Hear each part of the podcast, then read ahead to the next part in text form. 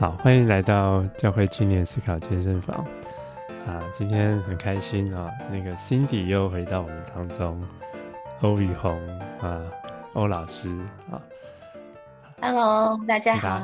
那今天我们要聊一本很刺激的一本书哈。那呃，我们可不可以先来聊一聊这本书的名字呢？它到底这本这个英文名叫《The Making of Biblical Womanhood》，然后。How the subjugation of woman become gospel truth？那倒过来，你帮我解释一下中文好了。它的副标题很刺激啊，就是女性的从属性或压迫吧，如何变成了福音真理？然后就是圣经的嗯，嗯女性形象是怎么形成的？哎，我后来才发现，在读的时候，他所谓的 biblical womanhood 有点是一种负面的，对不对？就是他觉得，对，他说，就是可能从他处境当中的这种，从他们称为圣经的这种女性形象，他认为其实并不真的符合圣经。OK，所以他在其实这一本书是更多是一本历史的书哈。那。嗯，我们还没有要先，他当然有谈到一些圣经哦，但是他主要这位作者呃叫做呃 Beth Allison Bard，他是一位中世纪的教会历史的老师嘛，嗯，所以他大部分写的就是从他所认识的教会历史当中来看女性的角色这样子。嗯，那所以，所以他的主要的这个论点就是说，其实。呃，女性的从属性不是真，不是真正的福音真理，嗯，而是在历史的过程当中不知不觉的，不是不知不觉，就是慢慢的变成了好像有些人认为它是圣经的真理，嗯，而且是福音变成了福音不可或缺的一部分，有到这么严重哈？就是说成为福音的不可或缺的一部分。就像是是不是在他那个，我好像他有提到那个福音联盟的网站，嗯，对，就是很多信仰告白，福音联盟的，还有美男的信仰告白里，其实都有讲到女性的角色，而且是次等的，是吗？嗯，对对，他们的从属性会变成从属性哈，不要讲的没有那么次。没有那么，因为他们会说还是平等的，可是从属在男就是丈夫和男性之下。我们待会要来谈一下，到底所谓这种从属性到底是什么意思哈？那因为也有一种说法叫做所谓的呃基督教的父权主义，就是说，当然讲到父权，好像就觉得是不对的嘛。但是啊，里面有谈到有一些这个基督教神学家。他们会谈到说，诶，有一种是基督徒的父权主义，它跟世俗的父权是不一样的。嗯，好，但是我们待会，当然这这位作者这个 Bard 这个作者他也是蛮强烈的否定这样子的一个论点哈。嗯，那可是我们先来聊一聊这个到底为什么会有这本书的产生，或者是说，呃，Cindy 你自己为什么会对于这本书很有感受这样子？因为我跟这个作者同样都是有这个美南浸信会的背景，所以他很啊、呃，他的他的角度啊，他会有些比较强烈的这些论点啊、呃，我觉得是因为他的这个美南浸信会的背景，他所看到、他所听到的这些啊论述，这不一定是每个教会都有的。嗯嗯嗯，是。对，所以其实跟个人的经验也有很大的关系哈。至少我读这本书，我就没有那种一方面，我当然不是女性嘛，我也没有那种感同身受的感觉。不过他也很诚实的就谈到，他这个这本书写的写法就是很很贴近人啊，但是他都谈他自己的经验，然后再带到一些历史哦。对，就是他讲到他自己的这个心路历程，他的自己的转变。嗯嗯嗯，所以他本来也是乖乖的在教会啊、呃、教导哦。他当然是怎么样？就是他丈夫是啊、呃、美南浸信会教会下的牧师，所以他是就是师母。对，然后他们是做青少年事工的。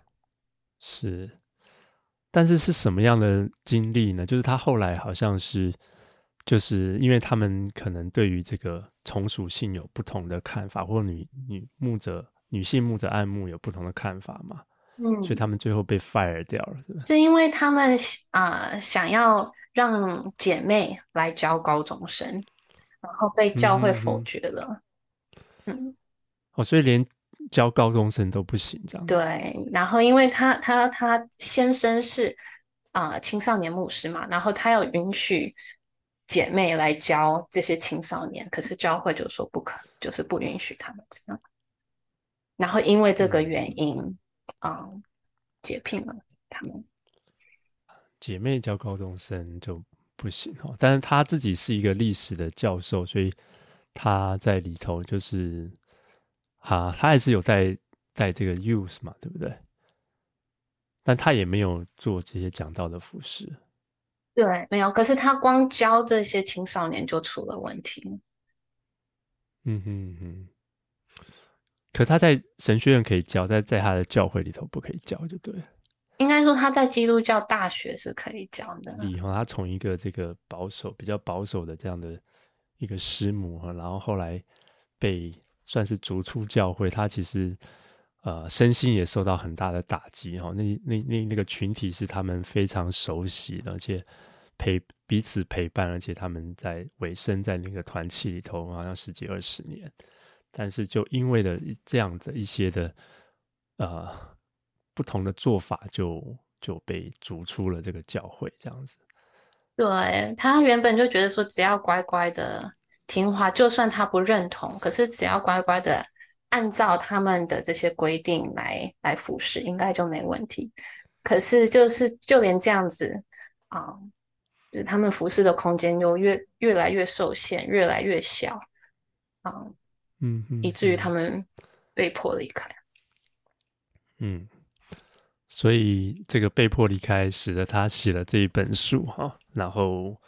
他得了这个 CT 二零二二的这个呃历史及传记类的这个决选里头哈，然后感觉上在这个应该卖的也蛮好的，在在 Amazon 这边有两千六百多个评评价哈，都是蛮高的。那你自己怎怎么会读到这本书？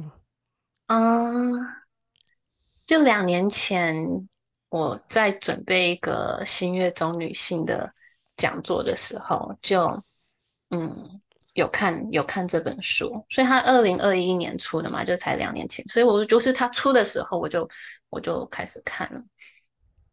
然后嗯，嗯，因为我除了讲新约女性，我会讲一些现代议题，所以他这本书就帮我理解说怎么怎么新约女性的这个情况，怎么从那时候到现在两千年后，我们现在的这个状况，我觉得其实。在新约里啊，以我所理解的，就是女性的服事空间是会比现在美南浸信会下还要大的，因为那时候的那些啊，不管是职位啊，还有教会结构，其实是还没有很清楚。好，你可以看到说，不同教会有些不同的一些模式，然后我们现在教会是其实已经就是模式很固定，很。然后这种结构啊，还有阶级啊是比较固定的，所以女性的服饰空间现在在一些浸信会教会当中，其实是比新约时代还要少的。嗯哼，那你自己也在西南浸信会吗？读过神学院，那你自己也有经历过这样子的一种从属性吗？我们先不讲压迫。你有什么样的经历吗？对，我觉得可以从他们就是西南的讲道课开始讲起。所以西南讲道课理论上是啊、uh 分弟兄和姐妹的，所以他们会啊、呃、鼓励弟兄去上讲道课啊、呃，由男教授教的讲道课，然后姐妹要去上由女教授教的这种解经教导课。那如果姐妹想要去上讲道课的话，嗯，一般教授的安排是说，你不可以在课堂上啊、讲道，你不能因为下面会坐男同学，好，你不能在课堂上讲道，你需要另外安排时间啊、让教授可以听你讲道啊，可是不可以在课堂上讲。是因为有别的男同学在？对，因为就会让这些男同学要听女生讲到啊，所以为了避免这样子的情况，如果你要去上讲道课，有男同学的讲道课，你需要另外时间来安排教授听你讲道。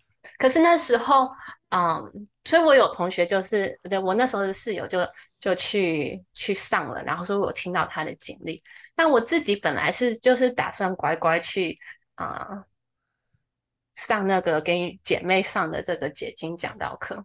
可是那时候有个韩国同女同学就拉着我说：“哎，我听说有一个年轻教授，他还是啊、在，他还是博士生，还在读。”他是允许女生在课堂上讲到的，然后他可能为了壮胆，就拉着我一起去上，嗯、然后我、嗯、我们就去上了。然后他的确是让让姐妹是可以有机会在课堂上啊、嗯、讲到。然后那次的讲到经历就让我很印象深刻，就是我讲完以后，教授给我的评价很好。然后同学的评价也都是给我很很很好的回馈。然后有一个男同学，他是某个教会的牧师，他就跟我说他嗯觉得我讲的很好，然后他自己也很有得着嗯，然后他是他就跟我讲了一句：“我会让你在我教会的妇女事工教导。”然后我听到就觉得很很困惑。就是说，他明明觉得讲得很好，然后自己也得到造就，可是还是觉得说是不可以给其他弟兄听到的，就还是只能跟姐妹讲。嗯、然后我那时候就发现说，哎，就真的只是因为我是女神这件事情，所以我就只能跟在他们的神学当中，我就只能跟女性讲，不关乎讲的好或不好。就只是因为我是女生这件事情，嗯嗯，他所以他们还特别为女生设计了一个叫解经讲道的课，不叫讲道哦，解经教就是解经，expository teaching，不能用 preaching 讲到这个字。反正他们在乎就是你不能够站在主日的讲台上，对吗？所以你可以私底下有一些教，就是说。主日学的教导可以。对，如果是只有姐妹的场合，那可以教导。哦，教导也只只只能有姐妹啊。对，主日学也只能有姐妹。天啊，我真的下巴快要掉出来。为什么要这样啊？嗯，那我我这一个好奇就是说，他们到底那么坚持这个？不能被姐妹教导的那个理由是什么？就是说，哎，不是小男孩也是妈妈生的吗？小时候也要被妈妈教导吗？那他我就觉得很困惑啊，因为他们，嗯，不是所有人，有些人是会说，因为提摩太前书那段后面讲到说是呃夏娃先先受骗嘛。那就是说，可能有些人会觉得说，是因为女性比较容易受骗，所以不能去教导男性。可是这就很奇怪了，就是说你不能教成年男性，可是你可以教儿童，没有人反对姐妹去教儿童。嗯、对，那那谁比较没有分辨能力？是成年男性还是小孩子？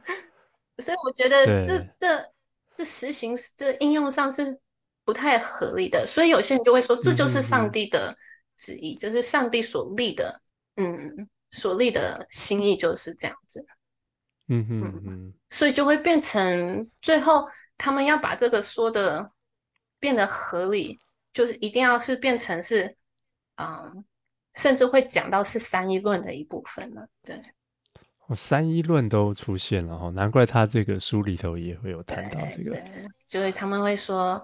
啊、呃，耶稣从属于天父之下，所以女性要从属于男性之下，这是嗯哼啊、呃，上帝所立的。嗯嗯嗯嗯。好，我们先先跳过那一题好了。但是我我想要说，可能还是要很简单的去回应一下，因为啊，毕竟在提摩太前书嘛，还有在哥林多那边，就是要谈到说这个女性要沉静啊。他们所根据那段经文，那你你们是怎么样去呃要回应这样子的一个看法？就是我们现在可能没有办法花很长的时间去很仔细的讨论。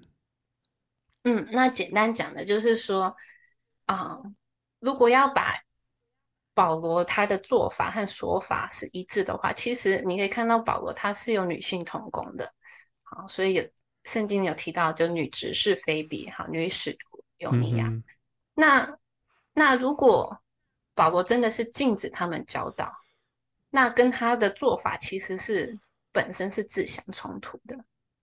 嗯，然后哥林多前书其实有谈到说，女性在在会众里啊、呃，嗯，祷告还有。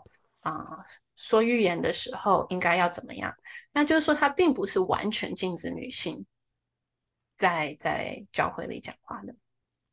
嗯哼。那所以啊、呃，如果我们去了解，就是提摩太前书，其实它就只有一节经文会提到说啊，我不许啊女性啊讲到，还要管辖男性。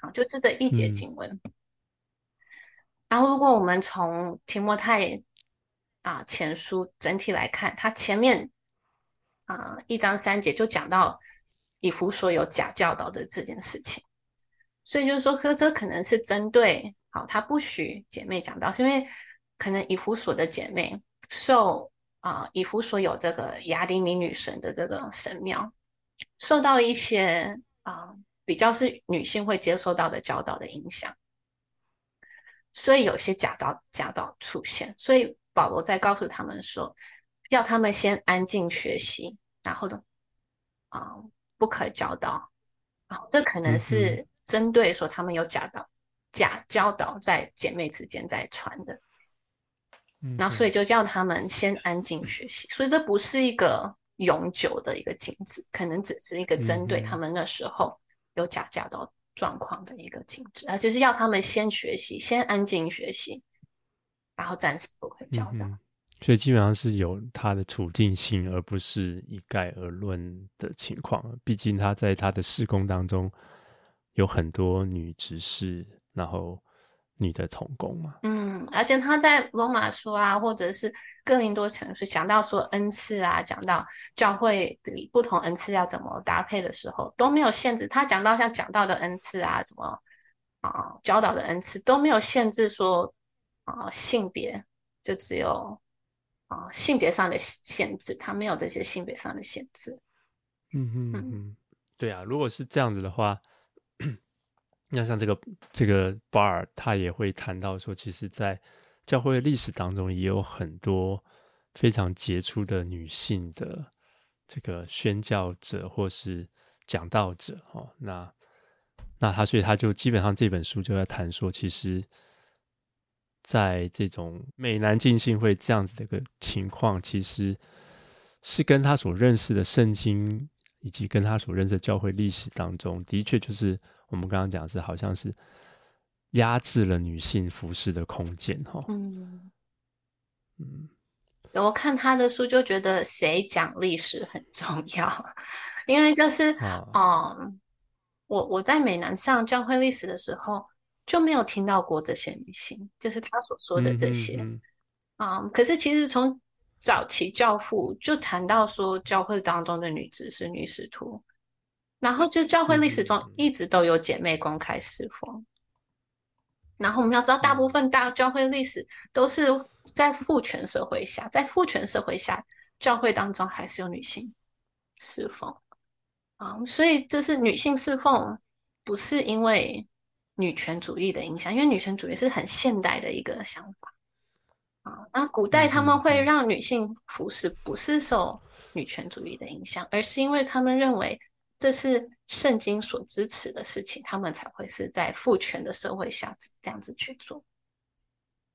嗯哼，所以就是在大部分的教会历史当中，支持女性是与主流这种父权文化是是相反的，是逆流的。嗯哼。所以，毕竟耶稣自己的事工里头，他就是跟女性靠得很近嘛。然后有没有什么例子是耶稣非常反反这个主流的？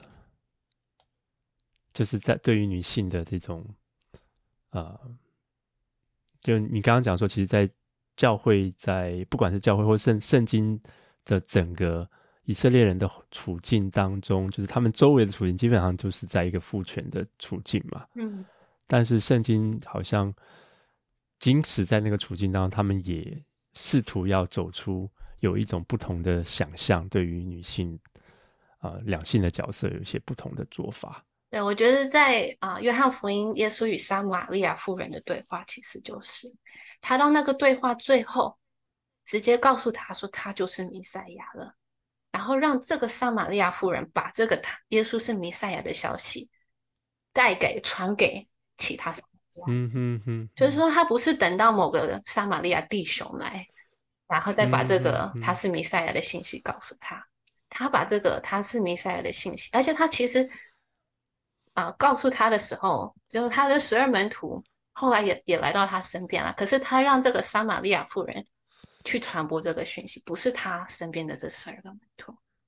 嗯嗯，就好像对我们一般都不会看到这个特殊性哈，就是说，有可能我们就想到说，哎，撒玛利亚人可能稍微低次等一点，我觉得哎，他们稍微比起犹太人，但是我没想到哦，其实。撒玛利亚女人这个地位可能又更低一点，然后耶稣竟然让她成为一个宣教士的概念。对啊，而且她还是有个很复杂历史的一个。对对对，还是这个性生活很不检点的。哦、oh，OK OK，好，所以其实耶稣自己本身就已经逆了很多的文化潮流了哈。那刚才谈到说，呃，因为在这些保守。反对这个女性爱慕的这些啊、呃、这些例子当中，他们比较担心的是说，我们现在好像啊、呃、这种让女性当领导者啊，或是女性讲台啊，好像是受到这种当代女性主义的影响哈。但你刚刚也有提到说，其实这本书其实有提到，其实哦其实不是这样，是早就圣经本身就已经支持。这种两性的平权了，嗯，所以作者会讲了讲了一个很啊、呃、刺激的话，就是说教会担心让女性教导和带领教会是向世俗文化低头，但会不会限制女性的服饰才是向世俗文化低头？嗯哼，然后他指的是说，我们看的是现在的世俗文化，可是其实我们应该看第一世纪圣经。写成的那个时代的世俗文化，嗯，然后他就说，我们应该要弃绝罗马社会，并拥抱耶稣，但我们做了相反的事，我们弃绝了耶稣所带来的自由与平等，拥抱了古代社会的阶级与压迫。嗯哼，那如果是，呃，照理说，如果圣经里头有这样子的一种。趋势哈，当然我们知道，呃，圣经还是写在那个父权的时代，它不会就像还是还是存在这个奴隶制嘛，它不会一下子就打破所有的制度，但是它好像丢了一个深水炸弹在下面，就是好像引爆之后，慢慢就应该扩散出来。那但是为什么感觉就是说，呃，就是说美南基金会这样子的一种论述或是观点在。两千年后，他反而更加的保守或者后退。如果按照这个，按照这位这个教授的立场，他是怎么解释这个到底历史中发生了什么事情？应该说，历史当中一直都有这个父权社会存在。那那现在，一方面是教会会担心女性主义的这种世俗影响。嗯，所以会想要更，嗯，就是保守派会想要按照圣经，就是圣经要按照字面解释，也就是说，任何一句都可以要都要能够就是抽出来按字面去应用，就是说，嗯，为了要保护这个圣经无误的这个看法，所以就是啊、呃，一定要按照字面来解释。嗯嗯。那所以就是说，我不许女人教导，那就一定是不管她当时候的处境是怎么样啊、嗯，我们就是要按照字面来应用在现在。我后来才发现，他这样讲了，就是说其实圣经无误这件事，这个概念兴起，它也不是从真空中，而是它某种程度要保护的就是这个这个男女从属这个地位哈，就是说它不是只是。就突然出现的，抛某个某几个神学家敲敲脑袋就，就突然觉得说要那个要谈这个圣经无误的这个看法，而是他们其实要保护的就是这种好像在啊、男女之间的在在圣经里头他们所认为的那种差距，就是男性才是头的这样子的概念哈。至少在美南进行会是，就是他们的这个保守主义复兴强调圣经无误。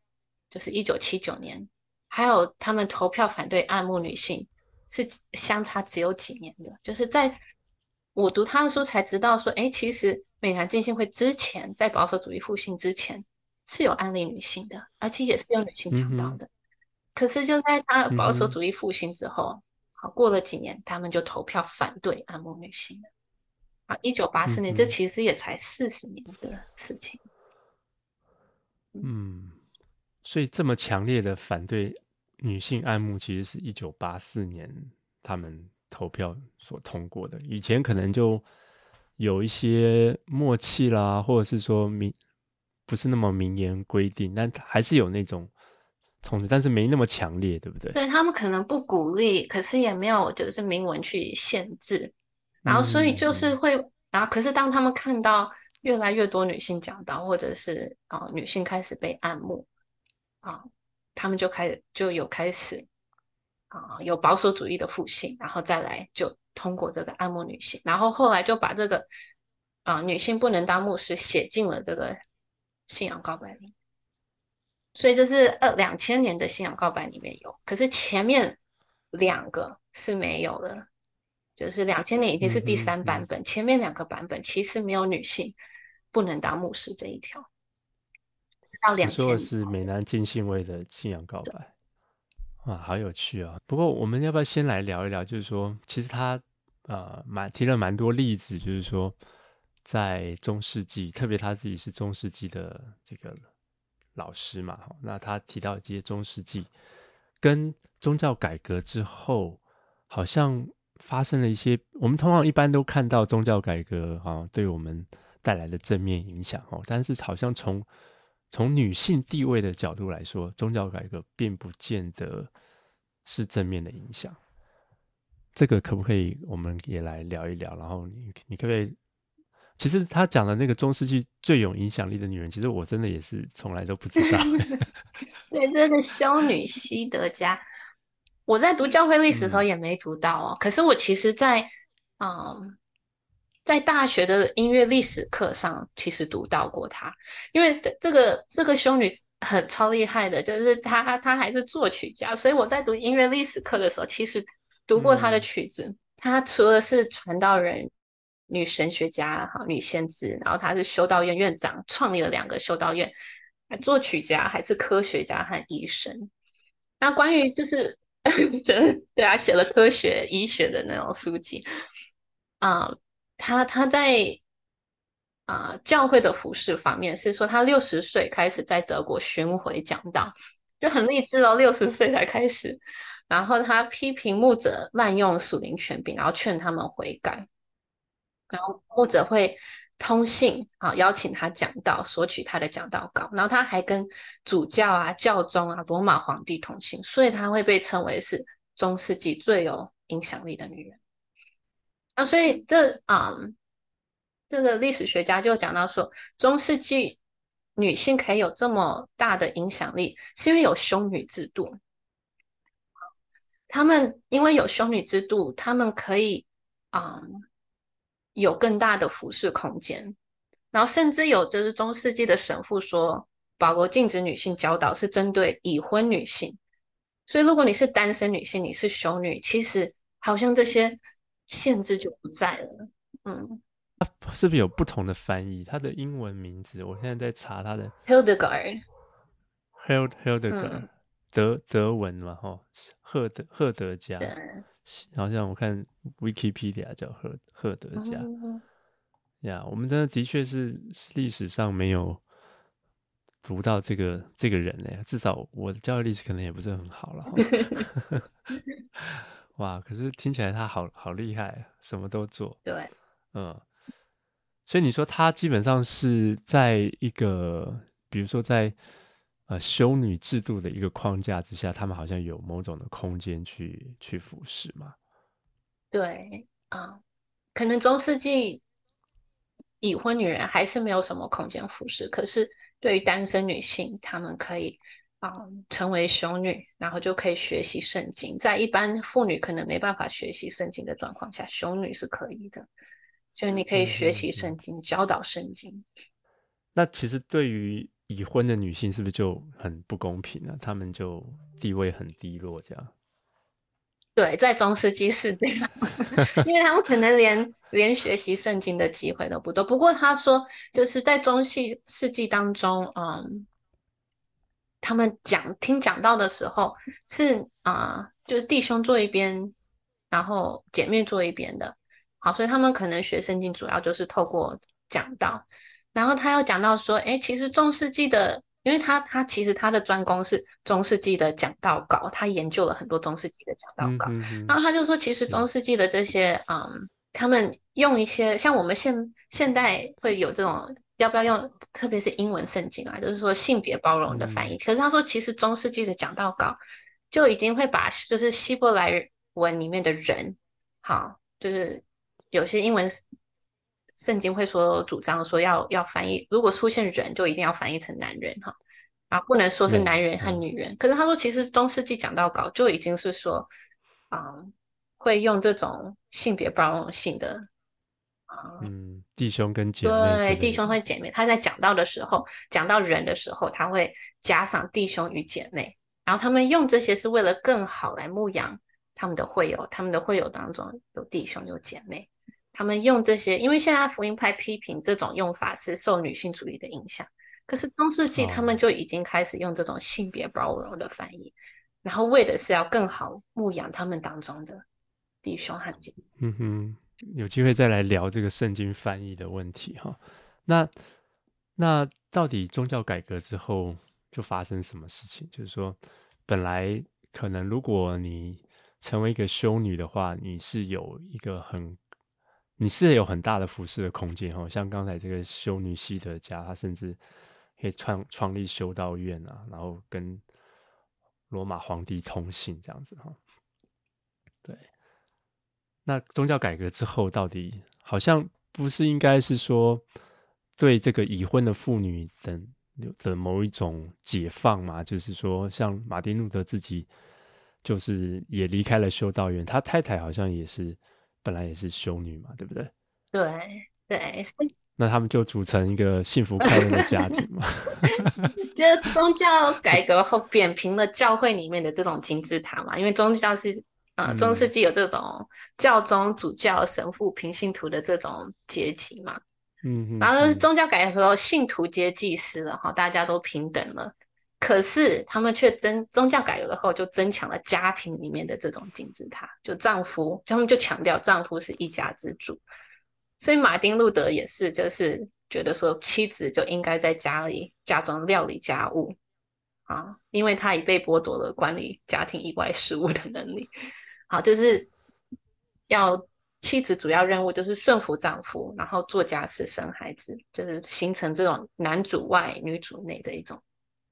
模式，然后这就变成认为是近前女性的形象。好，以前中世纪近前女性的形象是是修女、单身女性，到了改革后就变成这种啊顺服的妻子是是近前女性的理想状态。其实妻子也还是还是有某种，就是说你可以在家里成为一个圣徒啊，你可以在家里透过做家事，呃，透过服侍。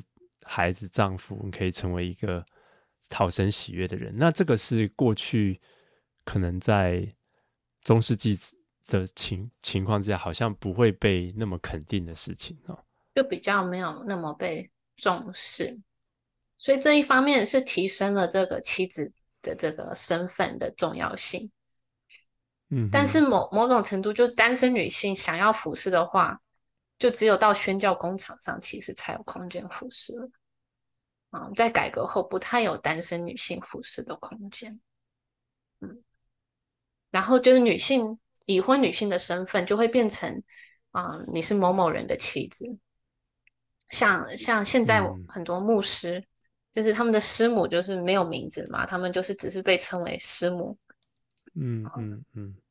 那改革后的女性其实也是，她们如果在教会里有服侍，她们一定是被称为是某某人的太太，她们有丈夫的许可，她们才可以服侍。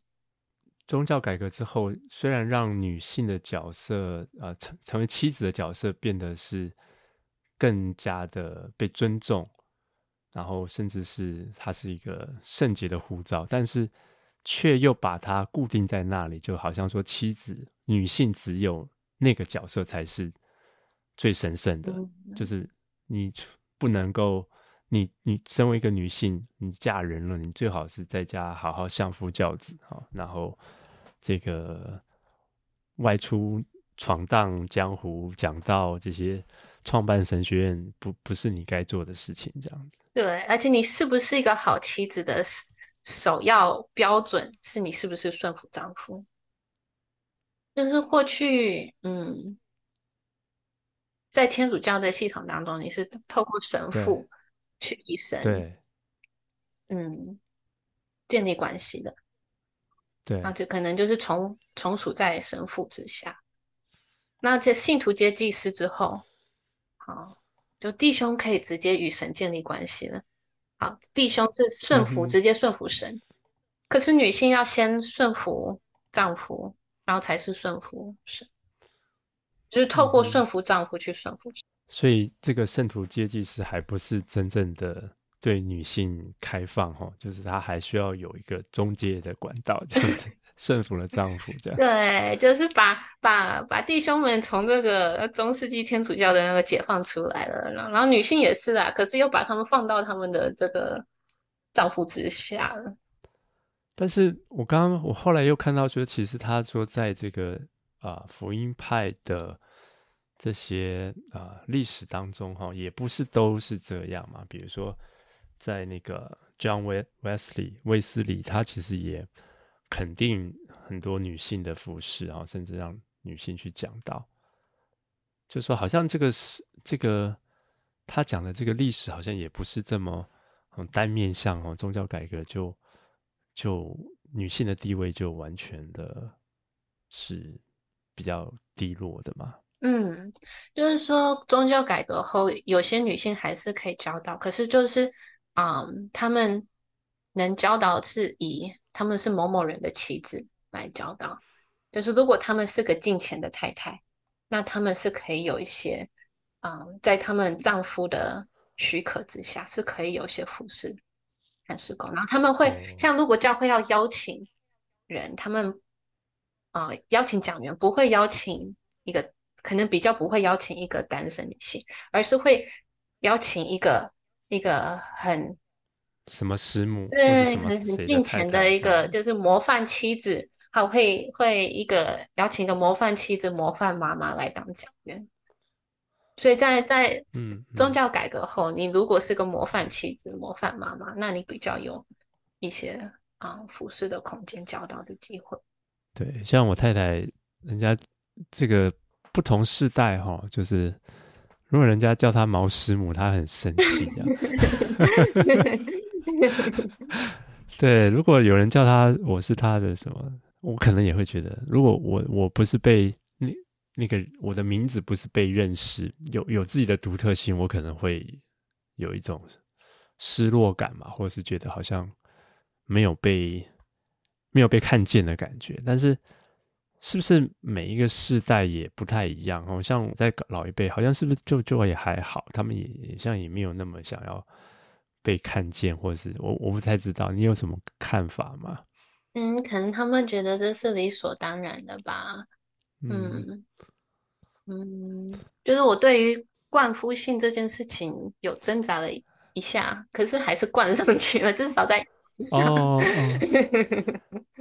哎，对，其实美国其实在这方面还更保守，就是说更就是对，因为像我们在就是华人，我们已经很少在冠夫姓了。嗯，对对，可是美国还是蛮普遍的。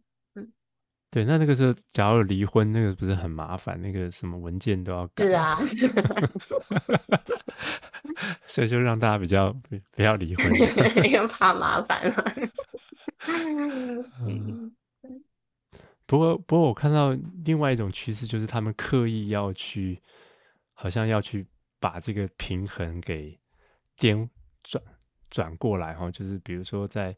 职场里头，像某一些公司啊，大公司就刻意说你一定要有一些女性的保障名额啦，或者是少数民族的这种保障名额啊。那我像我太太在跟我讨论这个事，就是觉得说，有时候真的只是一个形式哈。比如说，比如说黑人黑就是黑人，他们就真的很少在写 coding 的，就做这个 engineer，那你就非要去找一个，就很难找啊。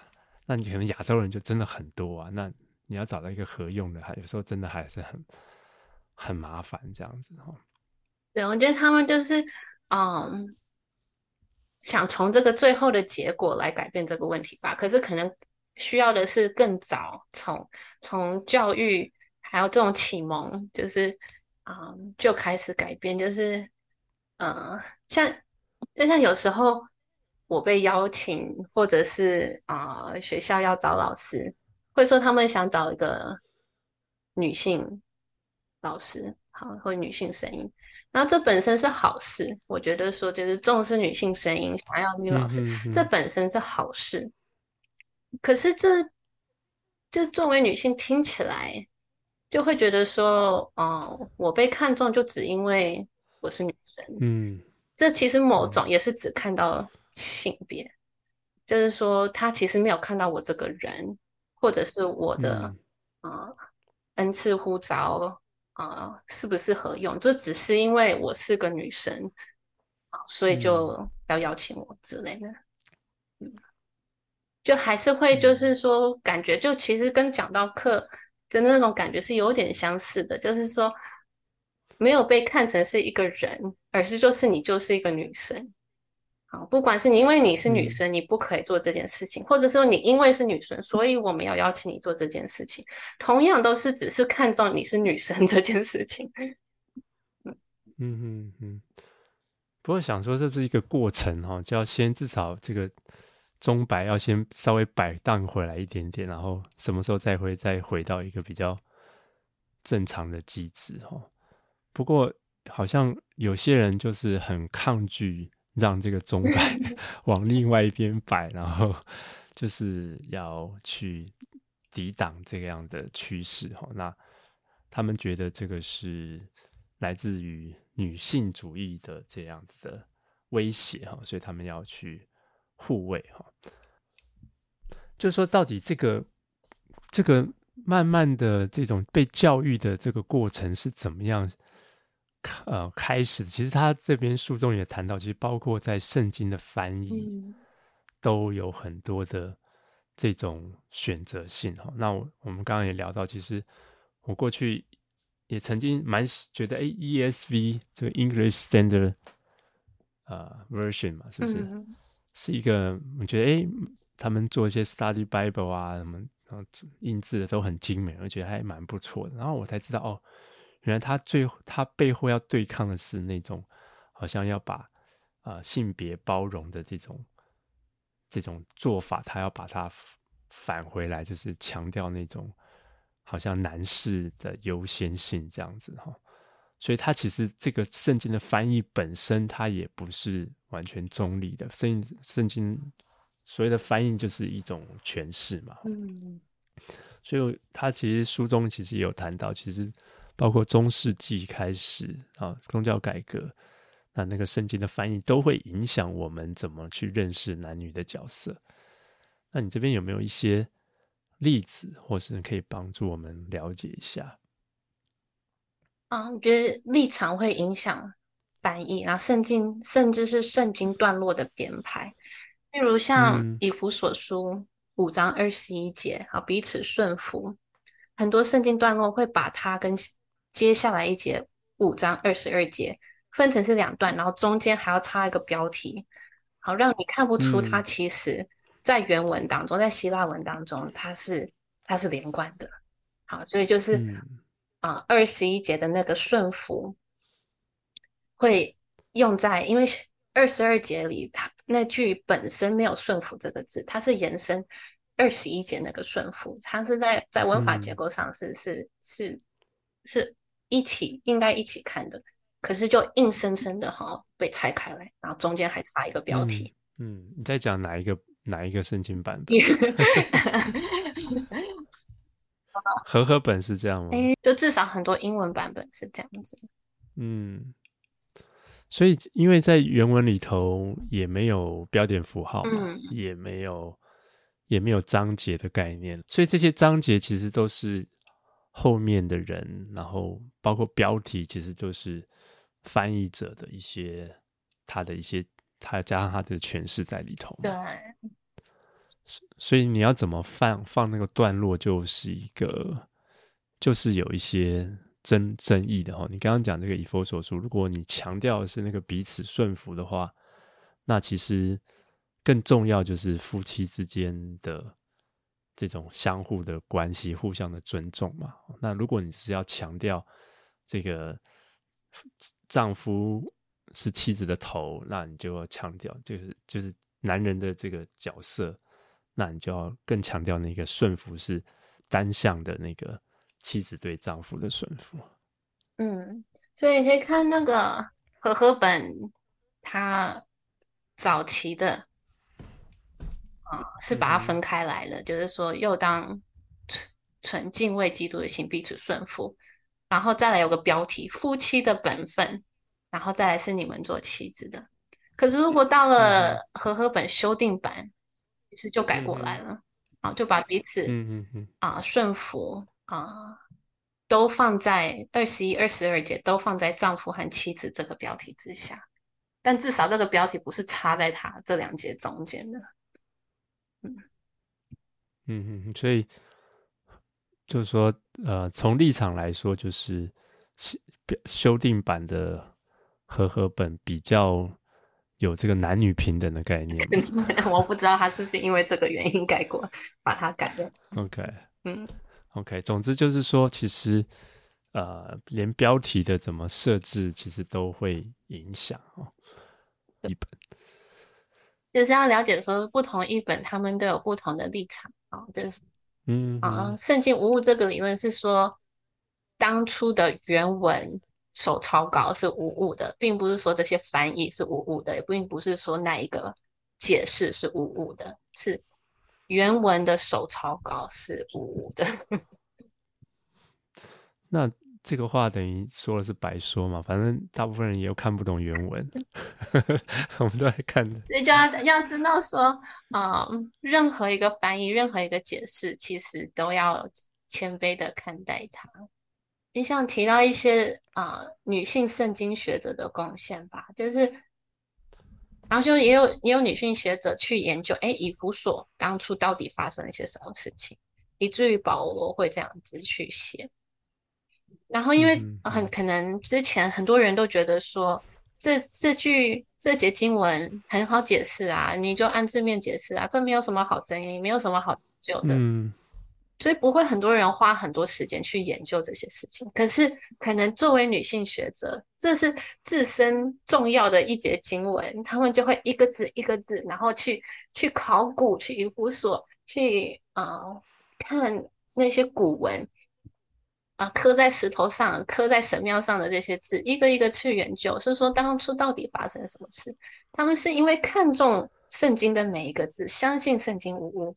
他想要去理解更好的、更连贯、更一致的去理解保罗的教导、圣经的教导，然后才会去发花这种心血去去研究呢。对，我觉得不去理解第一世纪的处境，就会混淆说，啊、就会把耶稣的新国度，还有罗马的父权社会，这两个混淆在一起。因为我们在保罗书先看到是一个，就是已然未然，一个施工中的一个状态，所以 耶稣的新国度，还有罗马的这个父权社会是是同时存在的。好，那那如果不分不分辨清楚，我们就认为说，哎，罗马父权的那个就是耶稣要建立的新国度。嗯，可是我们没有看到说，其实它已经是被重新定义。然后我们要看出它是哪些部分被重新定义，我们其实是要去与罗马社会去对比。就像你去盖一个整修中的房子，你可能拆毁和重建都只进行到一半的时候，有时候很难分辨说哪些墙是旧的要拆掉，哪些是新的。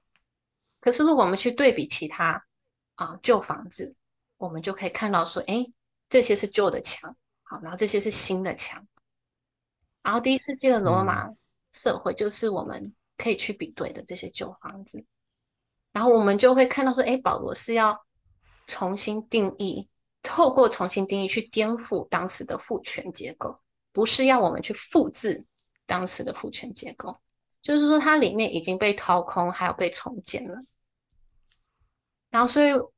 保罗书信不是一个就是真空的神心意的一个完美蓝图，它其实是让我们看到一个施工中的一个状态，然后它让我们看到施工的方向。那如果你要看到神心意的蓝图还有成品，我们其实应该看创世纪一二章，还有看启示录，嗯，然后这两个所呈现的其实是一个男女共同治理。启示录说我们都要一同与耶稣做王。不分男女哦，然后创世纪也是我们一同共同治理神所创造的世界。其实你这样子的解读，就有一点打脸这种要按字面来读经的做法嘛，对不对？因为你把圣经看作是有一个啊、起承转合，或者说你刚刚在讲说保罗。这段可能是施工中，他还不是。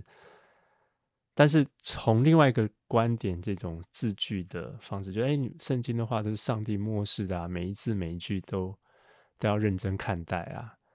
那他们就抓准了这个刚才讲的这几段的经文，就觉得你看这么这么清楚了，那 有什么好说的？其实是要认真看待啊，可是你要了解说他当初的意思是什么。嗯哼，而不是把它抽空出来，然后就应用在我们现在。然后应该是先去理解说，保罗当初会为什么这样讲，然后他他写这个的用意是什么？就是说，我们释经原则其实很重要的原则是说，要问作者为什么会这样写，然后第一世纪的读者会怎么样理解。好，而不是说就把任何一节经文就说这是上帝的旨意，不容置疑。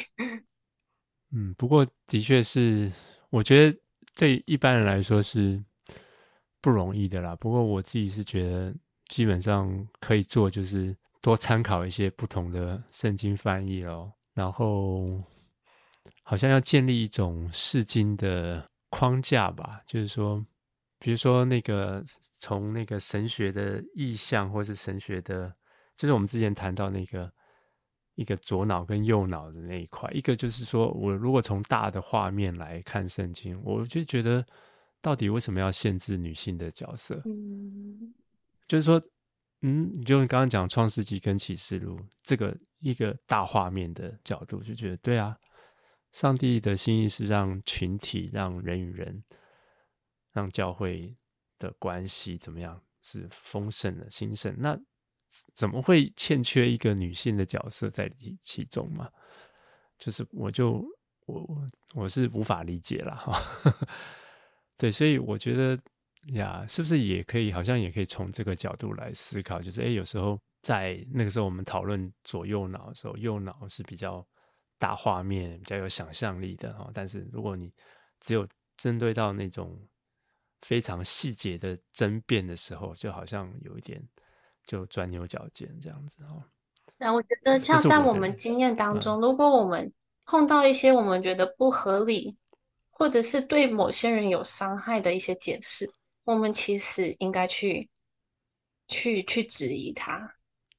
嗯嗯。Um, 然后就是说，我们的经验，我们身体所告诉我们，我们的感受所告诉我们的，就是我觉得就这样子就是很不合理啊。其实这些都是很重要的声音，我们也应该去听。嗯，就像我当初在在西南读书的时候，啊、嗯，我对于他们所给的这些解释和教导，是觉得很困惑的，啊、嗯，嗯，然后。我觉得说我没有，就是说，因为他们我的教授这样子跟我讲，我就我就教，呃，就接受了。因为他们除了告诉我他们那些结论，其实他们也给了我，就是研究圣经原文，还有就是认识历史处境的这些能力。然后有一些就是支持女性的教授，像例如那个让让姐妹在课堂上讲到的这个教授，还有后来鼓励我去去读博士的这个新月教授。其实我会去想说，就是他们在他们这些身上，这些教授身上，我才比较看到、感受到啊，上帝的心意，还有耶稣的样式。就是他们在美男的这种已有的限制下，为我撑出了更多空间，给了我不同想象。那、嗯嗯嗯、我觉得这个才是耶稣在做的事情，这也这也才是保罗在做的事情。他们没有明着做啊，只能偷偷暗着做，是吧？对啊，然后后来就是，其实他们都从那里消失掉了。哦，真的吗？也是被 fire 掉吗？还是不不，不清楚的消失掉了？哦、嗯、，OK，所以我觉得很可惜。就我现在会会会读到现在，其实是是因为美南的这些教授，就是虽然有他们主流的声音，嗯、可是也有一些少数的声音。就是例如，就是啊，教我希腊文的教授就告诉我说：“你很有，你很有，就是读书的天分，你应该继续读下去。”然后他告诉你不要在这里读，嗯、你去三一读。嗯，对。然后我觉得他们不是因为受女权主义，所以这样跟我讲，因为他们其实是背受很大的压力来这样子跟我说。就是对他们是有某些的代价可能要付的，嗯、可是他们会这样子说，我觉得是因为他们对于神经的认识，对上帝的恩赐和护照的认识。嗯，所以你从这个神学院出来之后，那包括你后来也等于是很关注这方面的议题嘛？那你对于现在？的女性的服饰啊，有没有什么样的一种愿景跟看法？那是不是贤除了贤妻良母之外，到底教会的女性可以怎么样？有什么样不同的空间或是角色？我觉得我会希望女性角色是可以更多元丰富的。就是说，如果有一百个女性。嗯那应该可以有一百种合身心意的样式，不是硬是要塞进某一个模式当中、嗯、模板模子里，所以不一定像中世纪一定要单身，或者是像改革后一定要当贤妻良母才能服侍，而是每一个姐妹都可以有自由去忠于上帝所给的独特的呼召与恩赐，然后再跟随上帝的护照恩赐上，不用一直被质疑。好，不需要一直来解释。好，不用当姐妹提出说，我觉得上帝呼召我要要讲到，要牧会。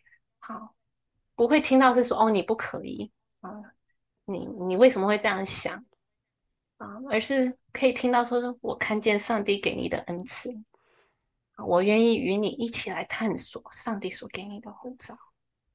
然后可以按照自己的特质去牧养，不一定要按照男性标准或期待，就是说好像一定要很冷冷静啊、理性啊，才是才是这种好敬虔的样式吧。